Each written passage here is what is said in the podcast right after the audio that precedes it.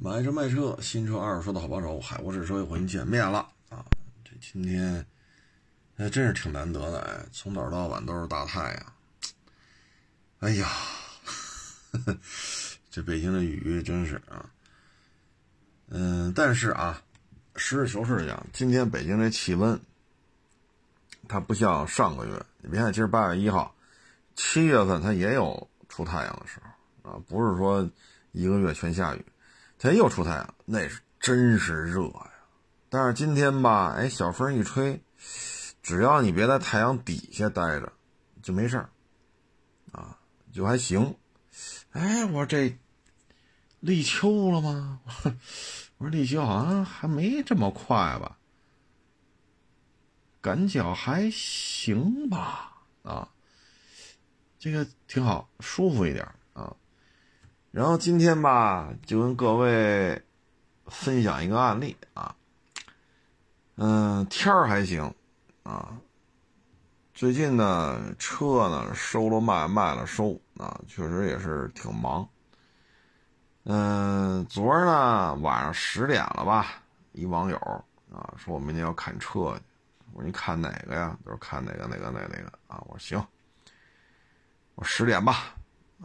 然后因为周日啊，这活儿特别的多，我八点八点八点多点我就到了，啊，周末来的格外的早，因为手头的活儿太多了。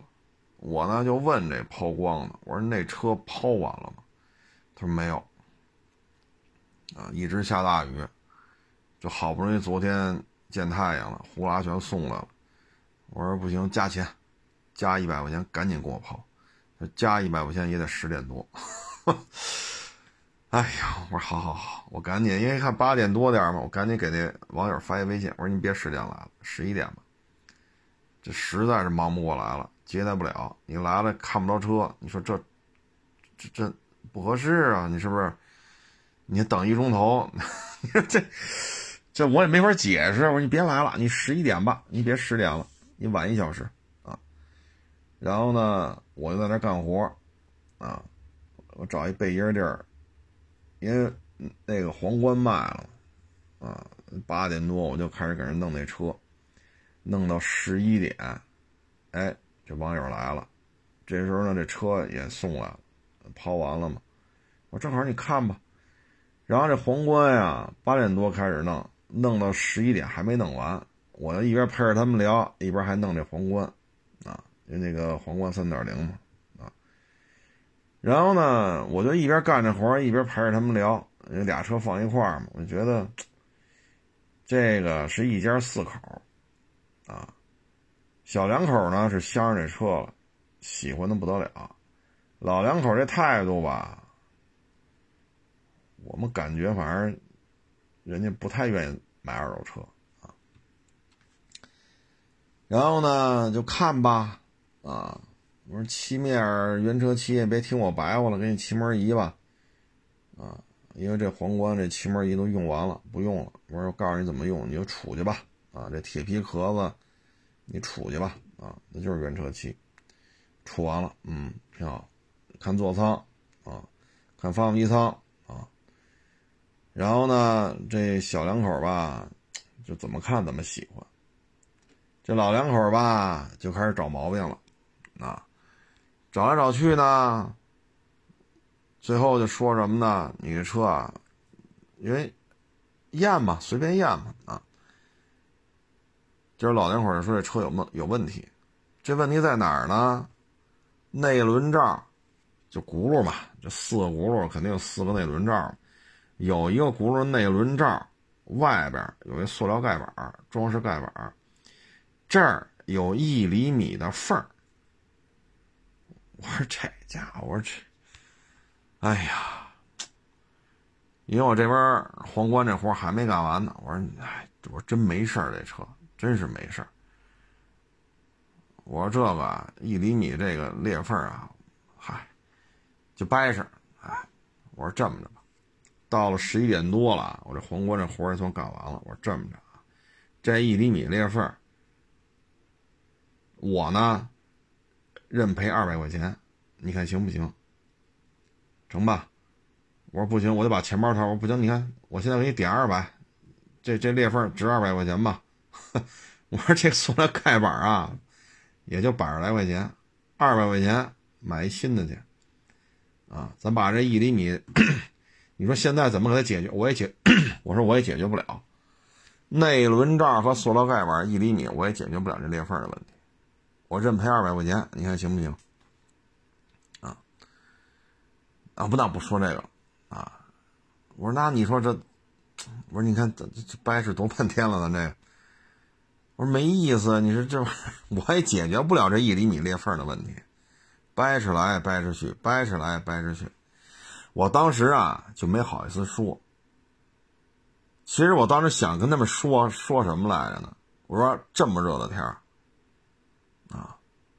你们内部的家庭内部的问题，你别连累到我，我和我收的车，我们是无辜的，我们没有做错任何事情，内轮罩和这塑料盖板这一块有一厘米裂缝。那块板也就是三厘米，他们中间有一厘米的缝你说我们怎么给你解决？你别折腾我，我没好意思说啊。为什么呢？裤子上全是土。他们来的时候，我正跪在地下，趴在那皇冠座舱里边，屁股撅着。他正好车停我后头嘛，喊我。您说我这我这轻什么？我这一天。我正腿跪在那个那水泥地嘛，正跪在水泥地上，脑袋上半身扎在车里边，跪在地下。我也没垫东西，裤子上全是土，屁股撅着。他正好车停我后边嘛，喊我嘛。我们是无辜的，你们老两口和小两口之间这个那个，你何必拿我们说事儿呢？给你赔二百块钱，你看行不行？就这一厘米，我们也解决不了。这老太太不说话。这时候他那个不是俩小两口吗？这女的，我们不是拿这砍价，我们不是拿这砍价。我都没法回答她。我说回我怎么说？然后呢，小伙还是喜欢这车，这那那这这那，啊，还想就聊。我说这么着，咱呀。也不聊了，我主动带着你们去试驾，行吧？在二手车圈子里，咱这属于够大方的了，轻易不让你动车。咱我主动提出来，好不好？咱试驾，在立汤路上我跑一圈，然后坏了让咱们家儿子跑，又跑两圈，三圈，啊！我说你看见没？三四十分钟下来了。我说怎么样？您这个您坐在最舒服这位子上，您看您这行吗？您这个，那我们得商量商量。那一边说我就一边下来了，哎，人家不下了，还坐在我说那就坐吧，啊，那就坐吧，我就跑那皇冠那儿收拾收拾我这些工具呀，什么这个那，我就，然后我一看表，这都过了得十分钟一刻钟了，还没商量完呢。我就走在那车边上，他说我们还得商量。我说行行行，那我又回来了。我一看表，十一点来的，这十二点多了，一个多钟头了。哎呀，我说还在我这车上商量，咱要再去催去吧。我说算了，买盒饭去吧。我就噔噔噔噔噔噔，我就去买盒饭去。买完盒饭放好了，我又过来，买了四份嘛。我就几分钟，路很近，来回就总共几分钟。这时候他们都下来了，我说走，咱吃饭去吧，有饭，你上办公室吃去吧。我们不吃盒饭。然后呢，他那个就算是那女的，年轻那女的嘛，就说一什么饭馆名字。啊，我说行行行，那您就出了门右转，对吧？亚市出来。往北，王府医院，王府医院右转那条街全是饭馆。您有哪儿吃去吧？就在那儿，您挑挑。那条街饭馆可多了。我们再商量，吃完饭回来再找你。我说行行行，啊，您慢走。你然后呢，这一下午我这活儿也多啊，又收车的、卖车的、置换的，啊，然后还接着还验别的车啊，又去这个那，哎呦，我这我一看，好家伙，这都下班了，也没找我来。我说他不找我了，我也不能不回家了呀，我就回家了。然后呢，我就给他发一微信，我说这车呀，昨天晚上咱聊好价钱了，对吧？你要是说能接受呢，就按昨天晚上咱聊这价钱。您明天周一您就过来，咱就交钱过户了。您要是和您家里人呀没商量好，那咱就下次再说，啊。结果我这一发，我发现了人把我删除了，啊，你看见没有？就为了接待他，加急抛光，买四份盒饭，再陪着他出去录视。我，这是我主动提出来的啊，不赖人家啊。我我主动提出来，立汤路开了不到四十分钟，啊，然后那内轮罩和这外边塑料装饰盖板也一厘米的裂缝，我说我认赔二百块钱，你看没？陪着他们聊了啊，连试驾带聊在这那将近俩钟头，这就是最终，最终这个就算是一个销售的一个接触吧。这就是最终的结局啊！所以你说，哎，这干实业呀，为什么好多人现在，呃，就不爱干呢？啊，这这这原因就是因为这个，什么人都有，哈哈，什么人都有啊。然后呢，这不是把我删了吗？啊，然后我看了一下他这个，我看看啊，好，给我发着长篇大论啊，啊，说他有一个，哎呦老天，他一发呀，发好几百字儿，我眼睛不好，看不了这么多字儿啊。他就是什么呢？啊，说经常听您的节目，感觉您是性情中人，啊，所以想跟您这儿买个二手车。他是八呃，我不说他是哪年的了啊，八几年的啊，手里有个一四年啊，什么车我就不说了啊，然后怎么怎么怎么着啊，呃，然后想在我这儿置换怎么怎么怎么啊，我就不说了，字儿太多，字儿太多啊，然后还要咨询他要把他这车。怎么迁回老家去啊？这个那那个这个啊，好家伙，问的是挺多的啊，写的字是挺多的啊。所以你看啊，只要你做实业，迎来送往，你就会接触到这些人啊。就因为接待他这一天造进去一百多块钱啊，盒饭这个呢也赖我。没拉开车门问呢，你吃不吃？咱也没问。我一看都这点了，咱就买四份吧。咱也不能说都蹲蹲着吃吧。你有办公室啊，是不是？有沙发有茶几儿，上那儿吃去。水什么的屋里都有啊，饮料也好，矿泉水也好，你那咱是这么想的，咱也没什么恶意，是不是？咱也没什么恶意。你看，最终就这个，啊，我们想说的就是什么呀？我们作为二手车、二手车贩子、二手车行的老板、二手车从业者、二手车经营者，我们在这件事情当中，我们是无辜的呀。你们之间有这个那个的，你没有必要把我们搅和了。你把我们搅和进来有什么用啊？又浪费你的时间，也浪费我的时间，因为接待你又一百多块钱造进去了，完了你说说，就这一毫呃一厘米，别说一毫米，一厘米那板总共三厘米多，多说点四厘米宽，一厘米的缝那我们也解决不了啊。内轮罩和塑料，你说，哎，所以有时候哭笑不得。啊，就这还还什么局气啊，这个那个仗义，性情中人。这 说我呢，应该是，我可以是不是大言不惭的说，他他他这确实是说我呢哈。反正给我发这文字里是他是这么写的，好像是说我呢啊。哎，哎，这个咱就做个分享吧。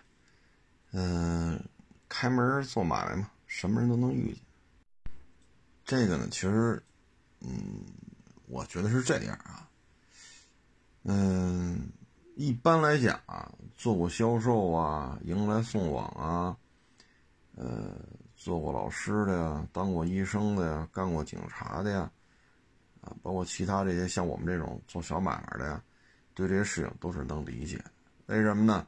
他们接触的都是三教九流，什么人？关键老师，你说这班里三十个孩子，五十个孩子，这孩子家长什么样，你也不知道。你教这孩子几年，你就发现了，好家伙，那真是天上一脚，地上一脚啊。那警察就更甭说了，好人坏人这天天多了去了，是不是？你包括医生也是来看病的，什么什么职业的，什么学历的，什么岁数都有，就是儿科，那他也有家长跟着，儿科确实都是小孩，那家长呢？哪有那三四岁小孩自己跑医院看儿科的？没有，啊，他理解不了了呢。一般都是这种养尊处优啊。啊，不论这个社会上如何的这种跌宕起伏啊，他那永远旱涝保收啊。然后呢，哎，这小报纸看着，小烟抽着，小茶喝着，这样人他是理解不了啊。所以一件事情嘛，在不同的人群当中是有不同的反馈的，啊，这也正常。就包括哪期我说那黄河传奇来着，啊，就就不底下就骂大街的嘛，说胡说八道，哪有哪有过这种车呀，对于他来讲，一张嘴儿就是豪爵铃木，哎呀，G W 二五零水冷双缸，他只知道这个，啊，他不知道黄河传奇二五零，把我骂一顿，所以你说。哎，骂就骂呗。那你说我还跟他抬这杠呢？我说他岁数太小，那他更不爱听了。在网上这么狂的人，通常都是岁数小的。这不这不那那这这那啊，通常都是岁数小的啊。所以这就是随缘啊。嗯，反正买卖该做做呗。啊，这玩意儿你说。随缘的事儿，啊，就包括今儿收这个华泰圣达菲也是，同时跟我聊，一个说怎么这么贵，一个说这真实惠，你店在哪儿？我要去看车呀，这那的这，另外是这这么贵，好家伙，你说没法聊啊。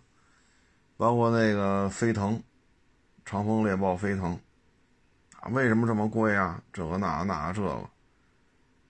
你看今儿来这买家一看，一聊得了，不用不用废话了，今儿这车就能卖，为什么呢？人说了，已经在几个省市都看过这个飞腾2.0手动挡四驱的了，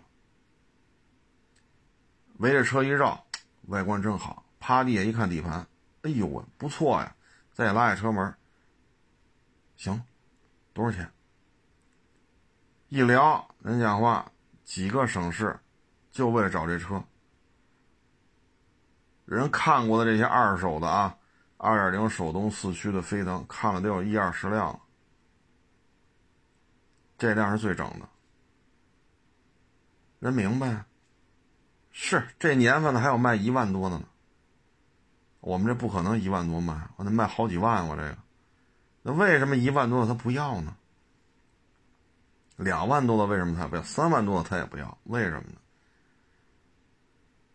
所以有时候就是，同样一台车，你在不同人的这个评价当中，它也是不一样。你像这种见过了，啊，人家自己他不是干二手车的，但是他见过这么十几台、将近二十台飞腾，啊，最后一看这台最规矩，行，让点钱刷卡，周一过户开走。所以你就得跟这个明白的聊，你跟这不明白的就没法聊，你包括前两天卖那个雅阁三点零，一四年的，一张嘴六万，七万，哎呦我老天呐！我说一四年的别说雅阁三点零了，一四年的雅阁二点零能卖六七万块钱吗？所以有时候你也没法聊，啊，这就是随缘，大数法则嘛，筛呗，筛出来能聊的就得着，筛出来这都不能聊的，那就那就下一个呗。但是干这行挺好的，啊，就是你能体会到各种各样的这个，各种各样的这种人，啊，各种各样的事儿，啊，正常。啊，这都是正常，就跟各位做一个分享吧。嗯，然后这个怎么说呢？就说这个车呀，说这圣达菲啊，完有网友问这是不是途胜？这事儿啊，它是这样啊，圣达菲是圣达菲，途胜是途胜，这是两两个分支。途胜，你看。北京现代生产过，北京很多派出所现在还用这途胜呢。圣达菲呢，今儿我也拍了，啊，能明显的看出来，圣达菲比途胜是高了一个段位，定位不一样，啊，定位不一样。圣达菲这一代，再往后是就是灯特别长的那个，进口的。圣达菲，然后就是北京现在就国产了，叫圣达了，这是一坨子。途胜到现在人家也有人家的那一坨子，圣达现在叫圣达了，圣达和途胜这是两个定位，啊，大小不一样，它就类似于 RAV4 和汉兰达，啊，就 RAV4 啊、威兰达呀，这是一一条线上的，包括那海海叫什么海利亚。海瑞啊，还有那雷克萨斯 N 叉，这是一坨子的。汉兰达也好，R 叉也好，还是一汽那个叫什么来着？皇冠陆放啊，这是一坨子啊。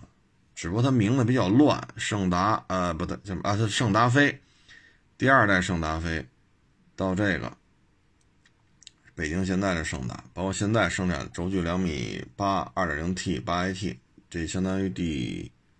四代现在在售、在产、在售的啊，是这么个情况。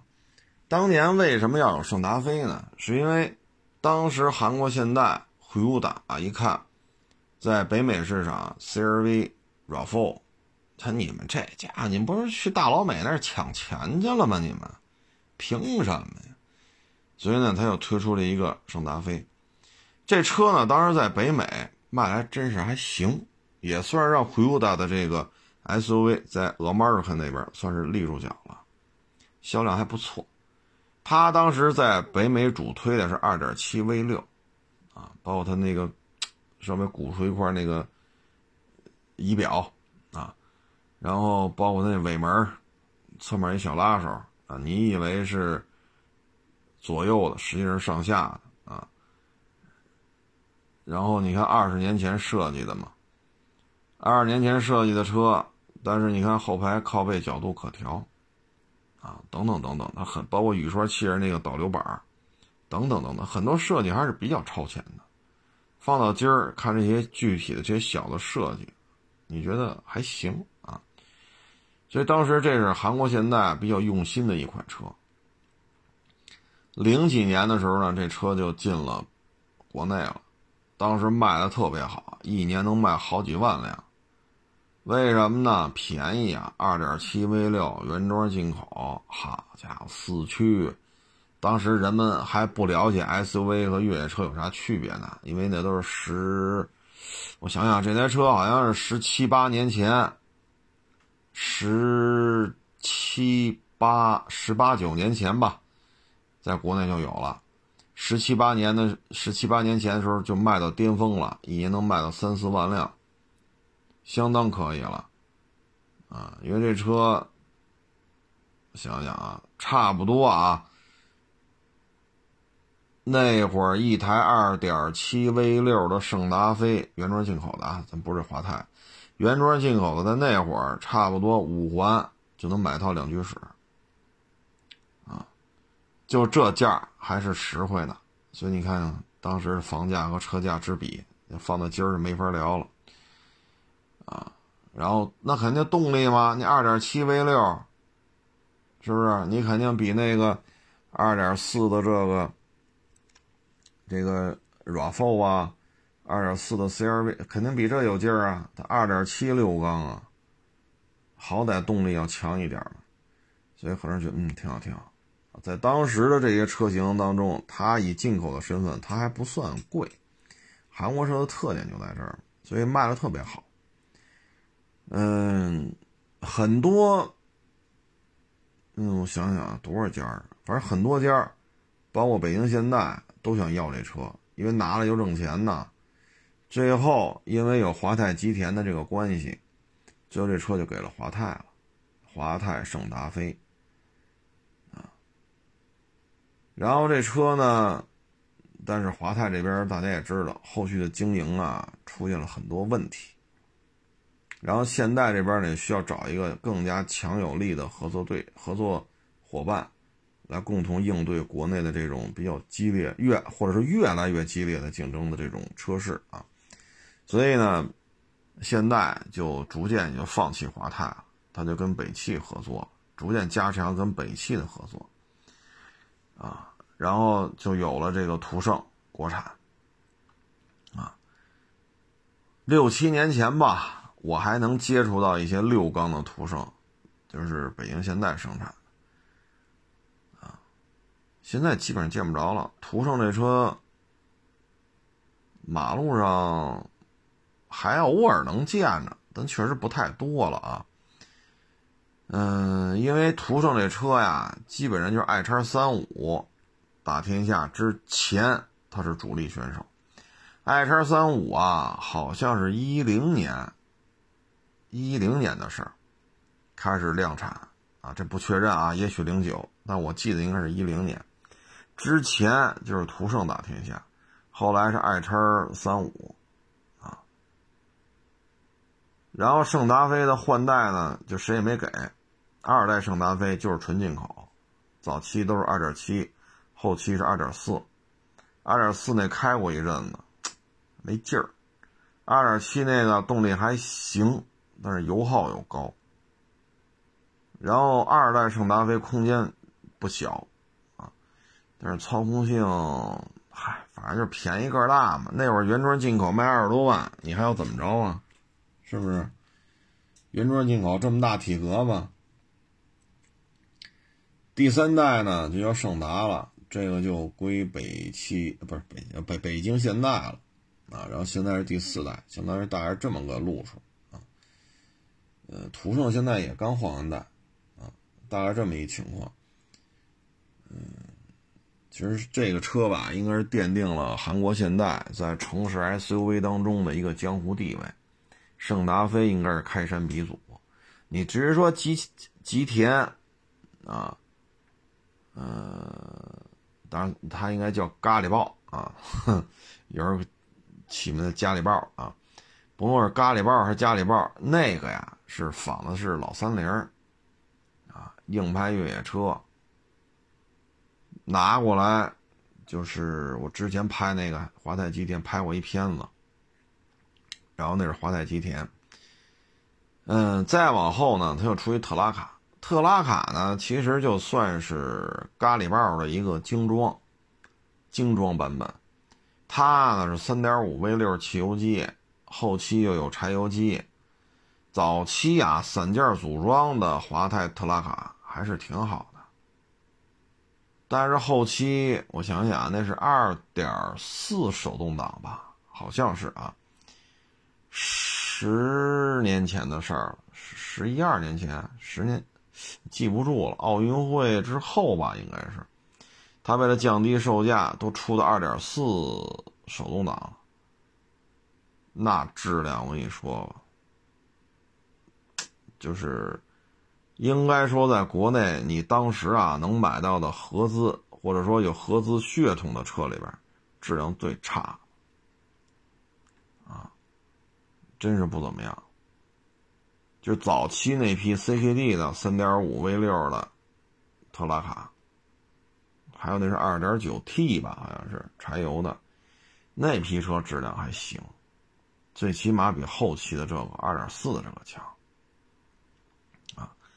然后呢，当时看这玩法吧，咱现在回头看，就没大梁的都给北京现代了，有大梁的就紧着这个华泰，包括那没大梁的圣达菲，有大梁的吉田，有大梁的呃特拉卡。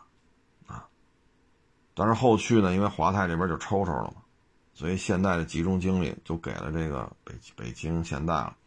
然后呢，现代集团吧，基本上它旗下这 SUV 基本上就放弃带大梁的了，啊，那基本上就放弃了。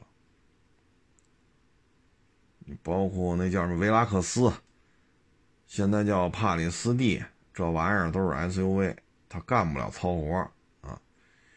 然后。起亚那是有带大梁的，那是什么车？那叫霸瑞，哎，霸瑞是有带大梁的，后边带俩气包，然后能是选装的，好像一万五吧，是那个一万五后锁啊。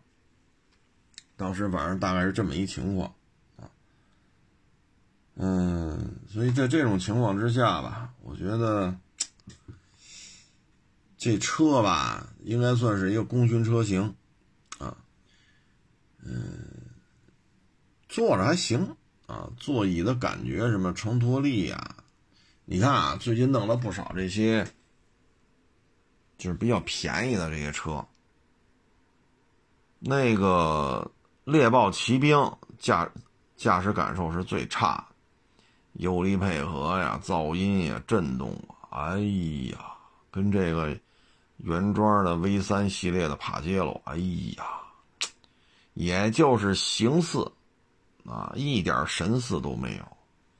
你看啊，零四年、零五年的老速跑多少年了？一上手，我靠，比这猎豹骑兵好开忒多了。包括那吉田，都比这好开。包括那小飞腾，包括今天这个圣达菲，都比那猎豹骑兵好开。就这就是因为接触过这些车嘛，就跟各位做一个分享，这里边就牵扯到韩国汽车工业借鉴了岛国的，然后你像咖喱豹，这明显是跟人三菱学的，特拉卡相当于精装咖喱豹啊，圣达菲就算是，哎，自己算是站起来了，哎，就自己能拿点事儿了，毕竟也这么多年了嘛，啊。自己弄出这么一个车来还行，市场还比较认，这给了他比较多的信心嘛。所以说这些车型吧，韩国是很多车来源于日本，这也是客观现实啊。你包括那个现代王，现代王那是四点五的吧，还有三点五的，其实就是三菱的车啊。细节改吧改吧，就叫现代王，大概是这么一情况啊。但是现在北京，哎呀，已经是我得有几年了，我都见不着了啊，我都见不着这东西了啊。嗯，原来我们家那边小区啊，老老从我们家楼底下过现代王。但是现在，如果有的话呢，这车也比较麻烦。主要的问题呢，就是说维修啊，因为它不是说韩国现代自己倒腾出来的车，它是三菱倒腾出来的车。然后因为现代跟三菱关系还行，所以细节之处改吧改吧，就当现代卖。可是它有些东西它自己驾驭不了。那现在你要到国内再去买这车的零配件，就更不好弄了。所以这批车很难养活，它还不如那 W 幺二六、W 幺四零的奔驰 S 呢。那最起码那是正规进口的，然后最起码能找着价。所以那批现代王要留下来很难，啊，非常难。嗯，起亚有个霸瑞，嗯，起亚还出那叫什么车来着？想不起名字了。就是类似于，啊，反正起亚，那叫什么车？你想不起来了啊。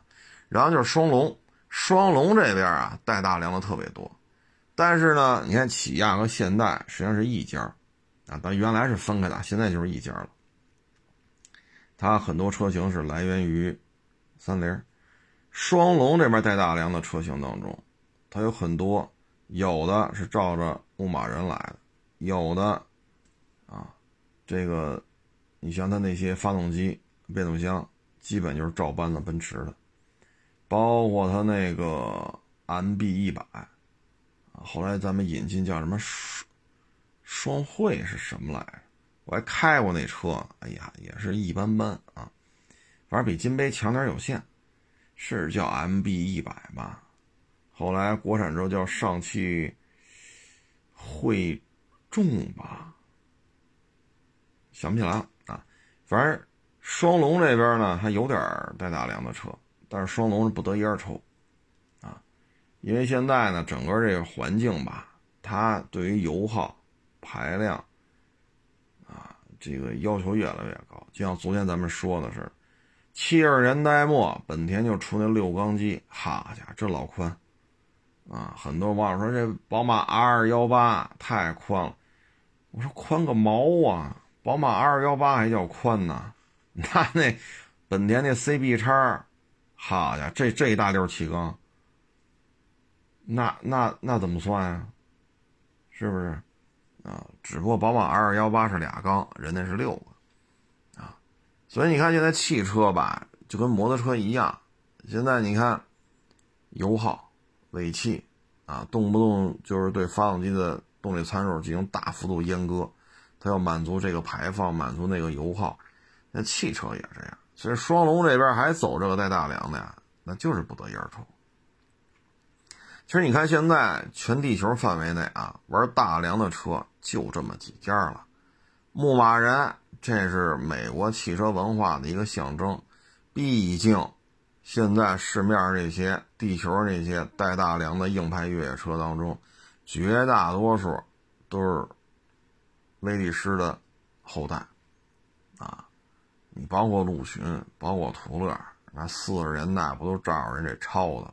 现在做这么老大。做做这么老大个儿是吧？比牧马人大太多了。这个是一个，对吧？这个牧马人的江湖地位，无人能够撼动啊。剩下的你像丰田系，啊，尼桑系，啊，Y 六幺啊，Y 六二啊，啊，边缘人啊，纳瓦拉呀，那叫什么来着？那大大个的那啊，对对，泰坦啊。埃埃斯特拉，啊，呃，图达啊，这是他们。其实你看，基本就这么几大流派了。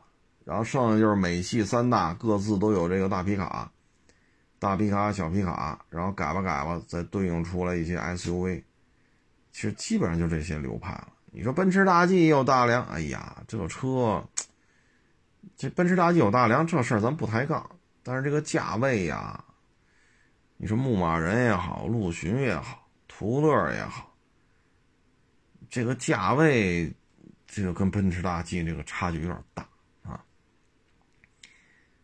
所以现在基本就这么几大流派。你说双龙，这本身就是一边缘化的品牌，韩国车在这种高大上的圈子里本身就是靠边站，双龙在韩国汽车里又是个靠边站，所以你还跟这倒腾带大梁。那就是一个字儿，不得烟抽，是不是？咱这么说不为过吧？啊，哎，咱不说车的事儿了啊。这两天呢，就整个这个大的形势吧，变化比较多啊。嗯，你比如说校外培训这个产业基本上就已经定性了。那接下来呢，可能就是二手房，包括房地产，若干次调控啊。说白了呢，就是说需要刺激经济，因为疫情嘛，嗯，需要更多的资金在社会上流动，但是又不能让不能让它进入房地产。所以呢，也包括二手房啊，现在一直疯传啊，当地平均月工资的三倍就是二手房交易的中介费。虽然说各个二手房大的集团啊，这个蓝中介、绿中介出来都否认，没有没有看到这个文件啊，也没有任何一个国家部委出来说我们正在琢磨这事儿，没有。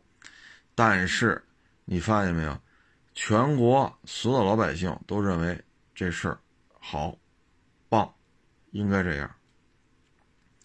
所以说呢，对于房地产也好，对于校外培训也好，这是可能要从方方面面啊要做调整，包括现代二手房，现代啊，你像北京这房价，好家，全款买一套，那您真厉害啊！几乎啊，不能说百分之百，几乎百分之九十以上的二手房交易都牵扯到房贷。然后，不是我说的不是北京啊，就是其他一些城市陆陆续续开始限贷了。你申请，原来可能一个月，现在可能四个月、六个月。那批不下来，批不下来，这房子交易就会受阻，受阻的话就影响交易，啊。所以你看没有，现在影响生孩子的三座大山：教育、住房，这已经开始，应该进入一个阵痛期了啊。那还有一个，就是医疗。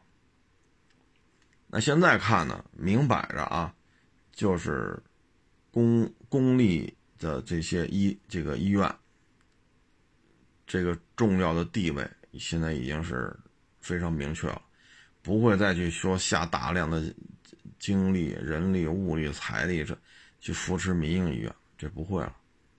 为什么？第一，疫情期间。这些公立医院的动员能力，这是国家，咱们国家度过去年啊二一月底、二月、三月、四月最难的这一段时间，实际上就是靠公立医院的这些超高的这种专业能力、动员能力啊，吃苦啊、奉献呀等等等等，所以才让咱们国家度过了一劫。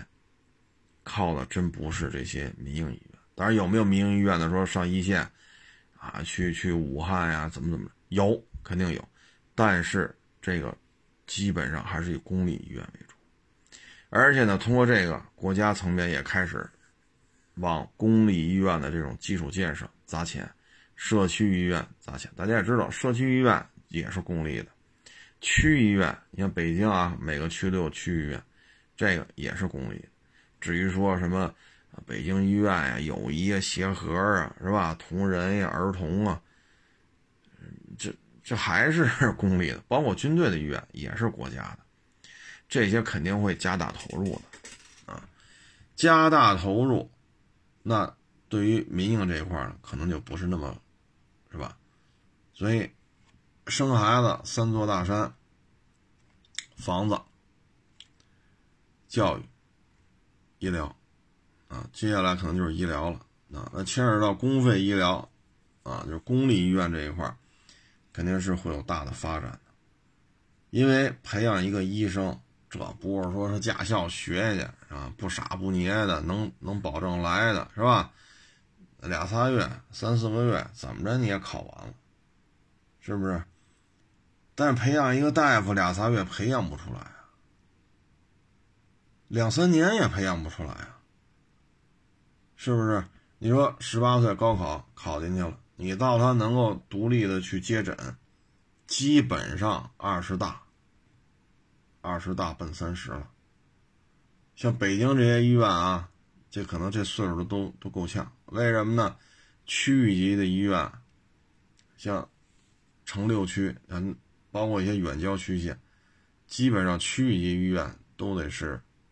博士了，十八岁学医，博士毕业，这二十四五岁这这念不完呐，基本都三十岁左右，然后分到医院里来啊，然后你跟着实习啊，这个那，到门口挂上你的牌子了，你可以接诊了。这十八岁到三十多岁，所以培养医生太费劲了，国家要花太多太多的钱，而且这没法压缩，啊，说你十八岁高考考一个医学口的一个大学，等你博士毕业，门口那接诊的医生呢有你的牌了，可以独立接诊。假如说啊，三十三、三十五，十八到三十三，十八到三十五。因为考虑医院的实习期，到转转转变成你独立，这十几年的时间，你也不能压缩到一年呢，啊，所以医学类公共就是这种公共医学，啊，包括一些基础学科的，啊，这个不论从大学教育，啊，包括公立医院的扩张，社区医院相当于毛细血管吧，社区医院分布在各个社区嘛。分解这些大医院的压力，这都会有一个比较长时间的扩张。国家在这方面是要砸钱的，啊，就从社区医院到区医院到这些著名的大医院，他会未来相当一段时间都会给他砸钱的扩张。前两天咱聊那医院就是嘛，原来的病床数，假如说是一，现在给扩张到四。给翻了这么多倍，都是大医院，你说这不是扩张吗？原来一百张床位，现在新的院区四百张，老的院区也留着。老院区本来就一百张，新院区四百张，加一块多少？五百张床位，你说这是不是扩张？啊，所以未来不是三五年的事儿，可能未来十年甚至更长时间，这个公共医疗都是重中之重。为什么？你看这疫情。去年折腾到今年，没有这么多医疗口的这种医疗资源的这种兜底儿，这事儿就乱了啊。然后呢，基础教育，小学从幼儿园开始啊，初中小学、高中，像这些九年义务制教育，包括九年义务制教育之外的高中，这也会做出比较多的调整。所以你看，这是一个变动、变化，然后到什么程度呢？这种变化吧，可能很多人或多或少都会有一些感触。你包括今天我看了一个新闻吧，漂亮国呢要做大基建啊，一万两千亿美金又批出了一笔钱，要做大基建。那做大基建之后呢？哎。咱这边就有意思了，这边要做大基建，咱们这边就宣布了，钢铁出口要加税，而咱们国家是世界上钢铁差不多百分之六十多都是咱们的，那咱们这明摆着就是不出口。你那边不是一点二万亿美元的漂亮国大基建吗？这边就给咱们国家出口的钢铁什么的加税，二十个点、三十个点、四十个点。这么一加税，就意味着不让出口，不让出口呢，就满足内需就完了。那这种情况下呢，因为股市嘛，看的是一个期许啊，是一个未来的状态，那可能对于海外的矿石的铁矿石的需求就会下来，等等等等，这个变化是非常多，这是一个变化很大的一个周期，包括国家有意识的要去做，就是要增加孩子的这种出生率啊。包括这种海外这国与国之间的一些硬硬扛啊，就这么硬扛啊，所以这个很多行业都会有很多的变化。你你像汽车也是，你看理想 ONE，当时不是那个大老板不是开那个车友会吗？你们这这那增程式怎么怎么着？你们这纯电怎么？现在也要上纯电了，二三年吧。二二年还上不了，二三年吧，可能是。就要批量发售理想旗下的纯电汽车。这里边汽车圈的洗牌也是蛮厉害的。这种洗牌，咱有时候，嗯，你像这个海马一汽不就把那股份就不要了，因为海马汽车的一汽是有大股东嘛，股份转给海南，是海南国资委还是转给谁了？相当于海马汽车就百分之百海南本地的企业了，本来挺好的吧，玩命干吧。结果，小鹏汽车宣布要在国内建三到四个主机厂，自己的。小鹏汽车现在是代工，是由海马来负责这是海马汽车现在能走量的汽车当中唯一的一个，就是大量的小鹏汽车在海马的生产线上开下来。如果小鹏汽车明年开始不再代工了，或者说削减代工的量，通过自己筹建这一个、两个、三个、四个自己的生产基地，那海马就完了。所以你看，这汽车圈这种起起落落变化是非常大，这真是一个变数很大的一个状态。学医是挺好的啊，这有什么说什么，家里有个学医的，那家里人都合适。但是学医啊，真的是一个太漫长。太漫长了，十八岁考进去，等您博士毕业，三十出头了，去医院你也看不了病，你也得实习，实习 这时间就比较长，实习完了之后，这一个考核啊，这个证书啊这那，这是一个漫长的过程，然后才能挂牌出诊，这里边医生有你的名有你的照片这时候就得三十多岁了。十八岁到三十多岁，我勒个去！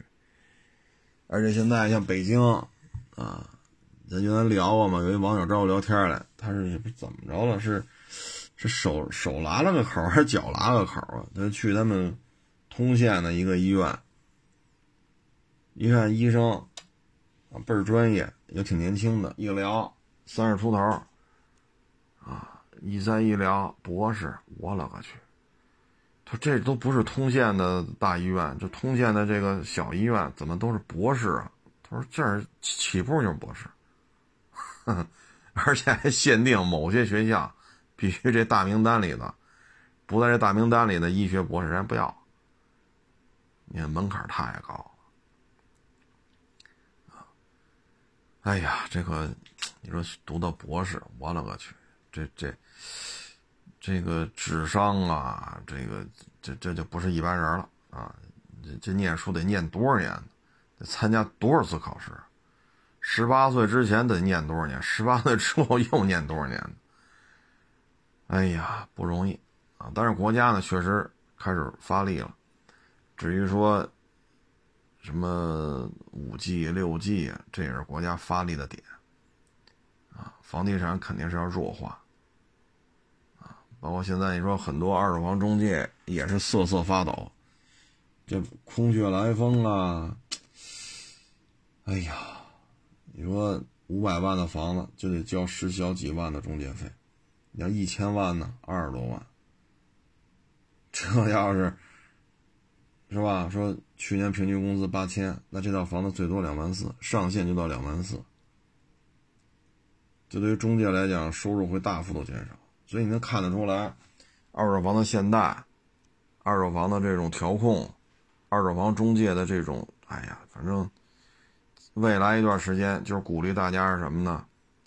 呃，各种制造业，各种科技突破，鼓励的其实就是这些，这些资金呢就会往那方面去，因为房地产这块明显就勒住了，校外培训被勒住了，民营医院被勒住了。啊看吧，你像摩托车这一块，四缸的好几家，工升级的好几家，啊，他们如果得到更多的政策的扶持、资金的扶持，他们也会做的比较好，啊，嗯，制造业，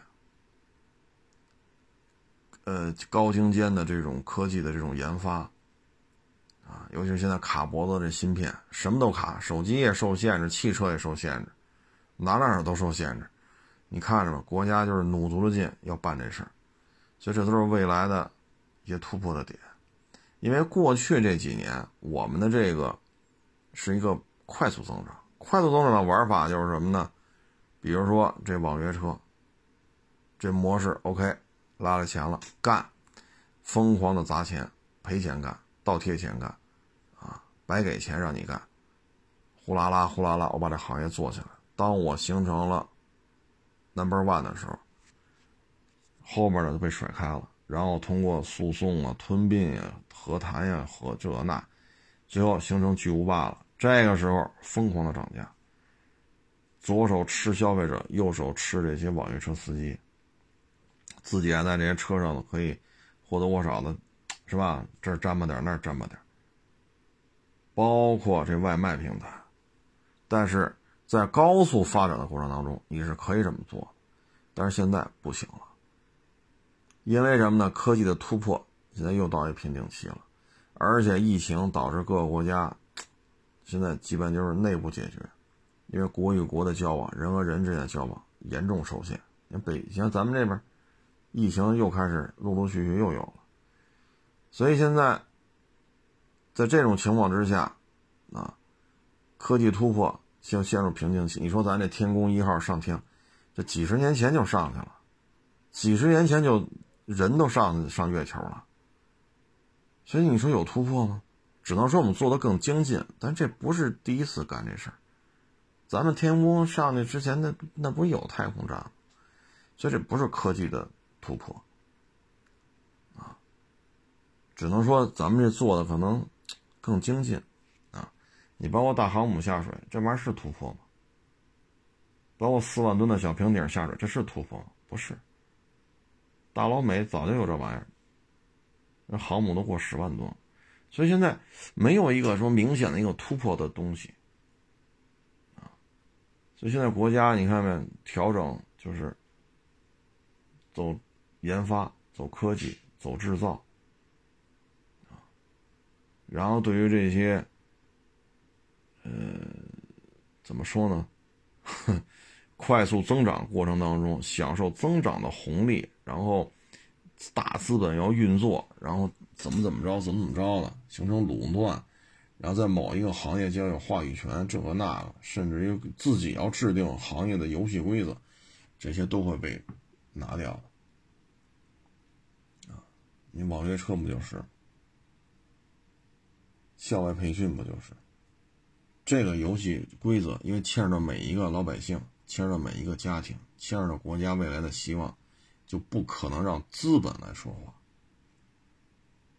就是绝不可能。所以你看看校外培训，你上市了，上市了也也也得弄；没上市，没上市也得弄；上不上市都得弄。所以这就是一个变化、变革啊。所以。咱们这个疫情吧，可以说引发出了很多的联想，啊，引发出了很多的想象空间。像过去那种玩法真的不行了。你看，这这个起点是谁呀？起点就是那些菜篮子。怎？你像北京，土地够贵的吧？每一片当地的区政府、街道办事处都得划出一块地来，弄一菜市场。那你这盖楼多挣钱呀？北京这楼，好家伙，一平米这多少钱？不让盖，就能菜市场。如果方圆几公里没有菜市场，你这就是问题了。你区政府怎么怎么怎么回事？你街道办事处怎么回事？这就得层层问责了。这菜市场无论如何你给我弄出一个来，卖菜、卖水果、卖肉、卖瓜子卖花生。卖点米，卖点面，你必须摆。有超市那是超市的事菜市场是菜市场，这之间不能够说因为有了超市，这片不设菜市场了，不可能。该有菜市场还是有，啊，小菜贩子也来，骑个三轮车上点货，让摆着摆都有。好，你大资本，好家伙，这一斤鸡蛋一分钱，一斤红薯一分钱，要玩这一套，你看国家立马。你这牵扯到每一个人的吃喝拉撒睡，牵扯到每一个家庭了。你跑这玩这一套来，姥姥，这国家花多少钱建这菜篮子工程？你说给弄掉就弄掉了？好家伙，又又一分钱买一斤鸡蛋，把这些一分钱弄一斤白薯，把这些卖菜的这些本身就是社会当中干的比较辛苦的工作的这些从业人员，你把人饭馆全给卷了。所以你看看，从这开始，然后网约车，然后是吧？马云这一坨子，等等等等，包括债权债务打包，打包完了变成金融产品，融回钱来，再去放债，放完债回来，把这债权又打包，然后再卖掉，卖掉再收了钱，再，你这不，你这不是空手套吗？这个，而做手机端的这种网贷的、校园贷的，实际上就是咱们国家的希望。十几岁、二十几岁的年轻人，以他们为主，百分之八九十都是这个年龄段的人。然后你不经意当中，这背十五万，那背二十万，这背十八万的债，这些年轻人的思维就就就就体现在我怎么还债上。他社会这个那他不成熟，他有些想法不成熟，他怎么规划自己？说我挣五挣我就挣五千块钱，我就我怎么也得留一千吧。是不是我花不能到，不能不能超过四千吧？他没有这个概念，每月挣五千，他每月花一万。而你这些放贷的钱又不是你自己的，放出去，然后把债权打包当一金融产品卖掉，卖掉还完钱再去放债，放完债再债权打包再卖，这成什么了？左手让这些没有是非观念的年轻人，初入社会的年轻人，或者说大学甚至高中阶段的年轻人。就还没怎么着呢，就被你这种放贷弄得债务缠身。这是祖国的希望啊！然后这边你金融市场卖了一堆白条，这一白条卖十遍，所以你看看，这全给拿掉了啊！但是你看菜篮子拿掉吗？没有。该卖菜卖菜的，必须得有。你看北京这地就够贵的了，菜篮子。照样有，你看我们那个亚市边上，那绿塘路边上，每天看那都有那个菜市场，该干还得干，就大概这么一个变革的周期，哎，这也这个疫情啊，也真是不容易。今天我看房山吧，是哪个小区？有确诊病例，多热的天儿啊！呼啦啦来了好多穿着防护服的，又挨门挨户的去做这个测试。这天穿防护服，好家伙，这吃多少根冰棍他也难受啊！这，再说穿上防护服也吃不了冰棍了。哎，所以你看见没有？这就是。公公共医疗资源的这种家底儿，一定要弄得再厚一点，再厚一点，再厚一点。就这么热的天，呼啦啦一下来好几百人，挨家挨户测做做那个核酸检测去，所以你能看出来啊，这是国家的意志的体现，因为牵扯到每一个家庭啊，看着挺好，一分钱买斤鸡蛋。一分钱买斤白薯，多实惠啊！这我也不能否认啊。一斤鸡蛋一分钱，这这这我我也我也得承认，这确实便宜。但是你背后呢，又是那一套，低价弄死所有竞争对手，自己成为 number one，了裤衩提价。那会儿鸡蛋你放心，绝不是一分钱一斤了卖你十块钱一个，你也得认着，吃不上饭就会闹事儿。是不是？所以这是一个变革的周期，啊，行了，不多聊了谢谢大家支持，谢谢大家捧场，欢迎关注我的新浪微博“海阔试车手”微信账号“海阔试车”。